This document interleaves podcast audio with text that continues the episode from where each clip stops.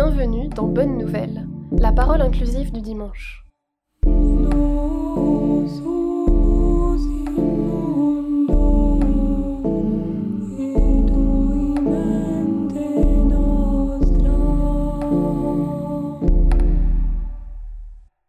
Il y a un an ou deux, autour de mes 30 ans, je suis tombé par hasard sur la feuille de messe de mon baptême, qui patientait tranquillement dans une boîte à souvenirs.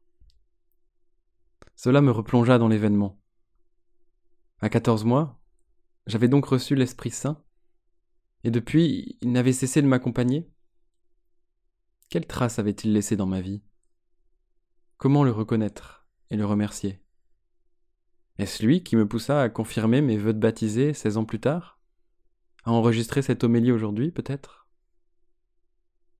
Le texte du jour qui célèbre le baptême de Jésus par Jean le Baptiste nous donne quelques pistes. Avant la scène du baptême, l'Évangile prend le temps de nous présenter la figure de Jean. Dans le désert de l'attente, alors que s'égrènent les dernières heures de la première alliance, Jean pressent l'imminence de l'arrivée de Jésus, celui-là dont il n'est pas digne d'ôter les sandales. Il prévient les hommes et les femmes qui s'amassent sur les rives du Jourdain.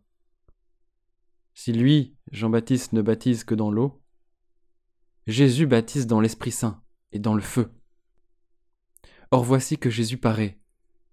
Le texte nous dit, venu de Galilée jusqu'au Jourdain.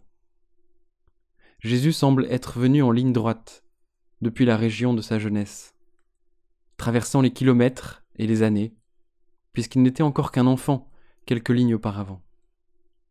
Pour l'évangéliste, rien ne semble exister en dehors du baptême. Naître, c'est naître à Dieu. L'Évangile poursuit. Jésus est venu auprès de Jean pour se faire baptiser par lui.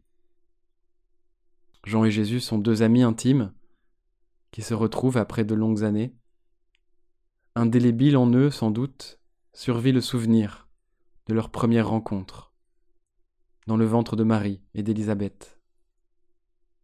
Depuis lors, Jean n'a eu de cesse de tressaillir pour son Sauveur, alors lorsqu'il l'aperçoit, il ne peut que s'exclamer C'est moi qui ai besoin d'être baptisé par toi. On imagine sans peine son dilemme.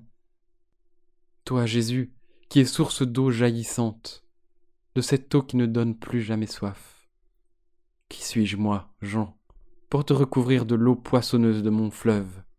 Qui suis-je pour te faire passer d'un royaume à un autre? Tu es celui qui œuvre auprès du Père et je ne suis qu'un homme égaré. Jean peut-être prend peur aussi face à la nouveauté, celle qu'il a pourtant tant attendue. Jésus qui paraît, c'est son monde à lui qui disparaît. C'est sa mission qui touche à sa fin. Viendrais-tu me mettre à la retraite, Jésus? La peur de Jean nous parle de nous, de nos souffrances, nos limites, nos préférences pour le connu, alors que l'eau vive du baptême tourbillonne et nous emporte inlassablement par-delà les parvis. Jésus, pourtant à ses paroles, pour apaiser l'ardeur inquiète de Jean, laisse faire maintenant. Il semble dire, après avoir tant fait, voici venu le temps de laisser faire. Je ne viens pas te remplacer, non, mais te faire une place sur le banc des aimés du Père. Viens, goûte la saveur du Dieu que je connais, et entrons ensemble dans notre vérité d'enfant de Dieu. En une seconde, le dialogue est passé du je, tu, au nous. Nous sommes ensemble dans le Seigneur, semble dire Jésus. Fie-toi à lui, fie-toi à moi. C'est par notre action commune que nous accomplirons sa justice. Comment ne pas être soufflé par la rencontre ardente, charnelle entre ces deux intimes de Dieu, croyants avant les croyants, qui s'abandonnent à la volonté de celui qu'ils annoncent. Alors, Jean ne cherche plus à faire, mais laisse Dieu faire à travers lui. Et Jésus reçoit l'eau et l'esprit, deux choses liées pour n'en signifier qu'une, puisque l'évangile de Jean nous explique que l'eau vive c'est aussi l'esprit. Le baptême, C'est donc doublement vital, à la fois vivant et vivifiant. C'est Dieu qui nous baptise, qui nous environne du souffle, et qui, bouleversé de joie, au moment où son fils sort de l'eau, s'écrie Celui-ci est mon fils bien-aimé.